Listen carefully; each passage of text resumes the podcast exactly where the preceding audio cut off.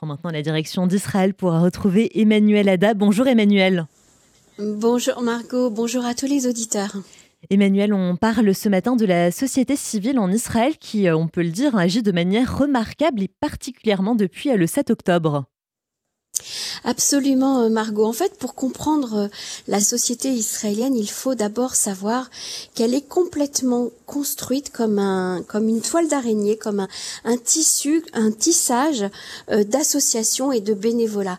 Le bénévolat fait partie intégrante de la vie de l'Israélien et ce depuis son plus jeune âge, puisque à l'école déjà, à l'école primaire, des heures de bénévolat sont obligatoires pour les enfants. Ensuite, dans les, dans le, les, les cours euh, supérieurs jusqu'à l'université et voire même l'armée, il y a des journées consacrées au bénévolat, à l'entraide, au secours euh, pour les nécessiteux. Donc vous voyez que en fait, ce principe même du bénévolat et de la vie associative, eh bien fait partie intégrante euh, de la société israélienne. Alors justement, c'est comme ça qu'on peut aujourd'hui comprendre ce qui se passe depuis depuis le 7 octobre Margot puisqu'en fait depuis le 7 octobre la société a été, comme vous le savez, euh, euh, complètement, euh, complètement sidérée, complètement choquée. Et puis il y a eu des besoins fondamentaux qui ont été évoqués, que ce soit des besoins pour l'armée, pour les personnes qui ont été déplacées de leur domicile, on les appelle les réfugiés ici. Et tout d'un coup, on a pu voir tout un réseau d'entraide se mettre en place. Alors je ne parle pas bien sûr des grandes associations qui existent et qui font qui font leur job, hein, qui font le, travail pour lequel elles ont été euh, créées. Je parle du citoyen, du simple citoyen israélien euh, qui s'est euh, qui a mis son temps de libre en fait au service du pays, comme l'a fait le soldat d'ailleurs. Et est-ce que tout le monde est concerné par cette culture associative, Emmanuel, ou bien seulement certains groupes de la société civile? Alors justement, c'est ça qui est intéressant. On aurait pu croire que, eh bien, ça concernait, euh, par exemple, les gens euh, retraités qui avaient du, ont du temps et qui peuvent se permettre de faire du bénévolat, ou bien que, ou, bien que ça, concernait plus particulièrement euh, le milieu religieux, parce que ça fait partie, si vous voulez, de de, la culture, de la culture juive, de la. On, dit, il y a un adage dans le Talmud qui dit chacun est responsable de l'autre, et, et donc il y a une espèce de d'entraide naturelle dans les milieux religieux et beaucoup d'organisations hein, d'ailleurs qui vont dans ce sens, que ce soit pour de l'aide alimentaire euh, pour le Shabbat et les fêtes ou, ou pour que ce soit pour prodiguer aux, malades et aux familles du, du, matériel, des soins médicaux, etc. D'ailleurs, il y a également un réseau dont il faut parler qui existe particulièrement dans le milieu religieux qui s'appelle le GMAR.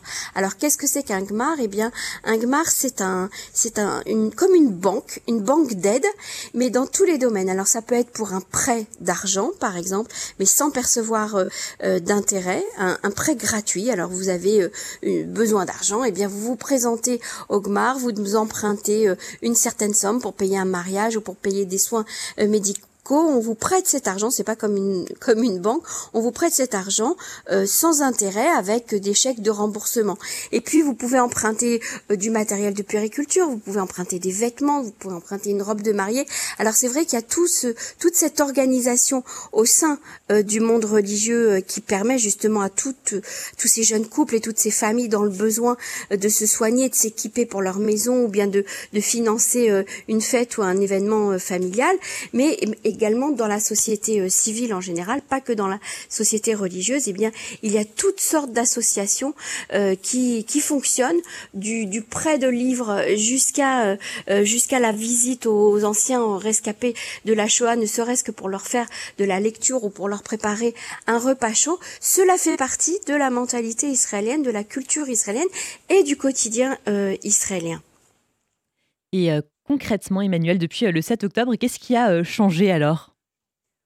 Alors depuis le 7 octobre, comme on le disait euh, tout à l'heure, après cette ce choc et cette euh, sidération, eh bien, il a fallu venir euh, aux besoins de les, les, hôpitaux ont été submergés de, de, blessés, les des familles entières ont été décimées, leurs proches se sont retrouvés sans rien, sans, sans sans savoir comment réagir. Dans le sud, les habitants ont dû fuir leurs maisons qui ont été ravagées. Dans le nord aussi, elles n'ont pas été ravagées les maisons, mais les habitants ont dû ont dû se, réfugier dans le centre du pays. Et puis même les agriculteurs du pays se sont retrouvés sans main, sans main d'œuvre. Comme vous le savez, beaucoup d'organisations, d'associations françaises sont venues secourir justement les agriculteurs avec de la main d'œuvre bénévole.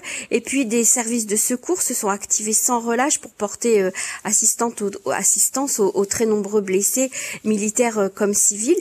Et puis il fallait faire des collectes de dons euh, dans l'urgence pour procurer des vivres, des médicaments, des vêtements. Je rappelle que les personnes qui ont quitté leur domicile sont parties sans rien, sans un vêtement, sans une valise.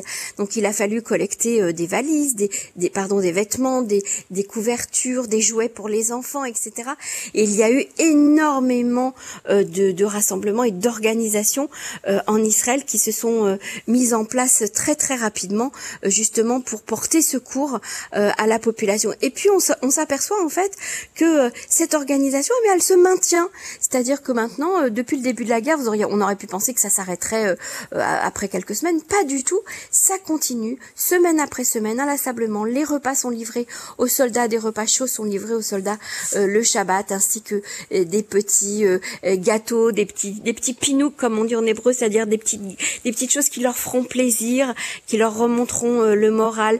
Et puis toutes les familles sont prises en charge dans les hôtels. Alors dans les hôtels, elles sont juste logées et on leur offre le petit déjeuner, mais il faut il faut leur trouver du travail à ces gens-là. Il faut leur trouver des vêtements, des activités. Alors il y a toutes sortes d'activités qui sont mises en place, des coiffeurs qui se déplacent, des maquilleurs, des gens qui viennent leur laver le linge, euh, des gens qui viennent s'occuper des enfants, créer des ateliers euh, d'activités pour les enfants ou qui viennent enseigner euh, tout simplement aux, aux, enfants. Donc il y a la société civile qui est complètement déployée dans tout le pays. On est tous en train de regarder sur nos groupes euh, WhatsApp, tiens, qu'est-ce que je pourrais faire demain? Où est-ce que je pourrais aller euh, vendredi Comment aider euh, telle personne ou telle personne. Et puis les grandes associations qui, bien sûr, sont hyper actives depuis le 7 octobre et elles sont absolument euh, remarquables. On ne les citera pas, mais on les connaît, les grandes associations mm. euh, internationales et les associations israéliennes.